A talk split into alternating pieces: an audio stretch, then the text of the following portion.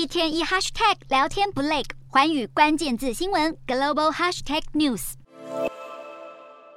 联准会决策会议后，美国股市剧烈震荡，其中道琼指数大跌超过五百点，纳指也下挫两百多点，跌幅都超过百分之一点七。四大指数尾盘急杀，中场全面收黑，道琼还创下六月中旬以来最低的收盘价，标普及纳指则分别收在六月底跟七月初以来最低。高盛策略师认为，当前处在周期性熊市。股市跌幅通常落在百分之三十左右，这意味着美股还有进一步下跌的空间。因为标普五百今年已经下跌大约百分之十九，如果美国经济陷入衰退，股市可能会再跌约百分之十。联准会正以几十年来最快的升息速度压制通膨，华尔街浮现越来越多股市不太可能很快回升的警告，而高盛只是其中之一。金融条件紧缩恐怕导致经济成长放缓，拖累股票估值，还会造成企业获利前景黯淡。然而，现在投资人大多相信联准会在接下来的抗通膨战役中还将继续强硬，到不能再强硬为止。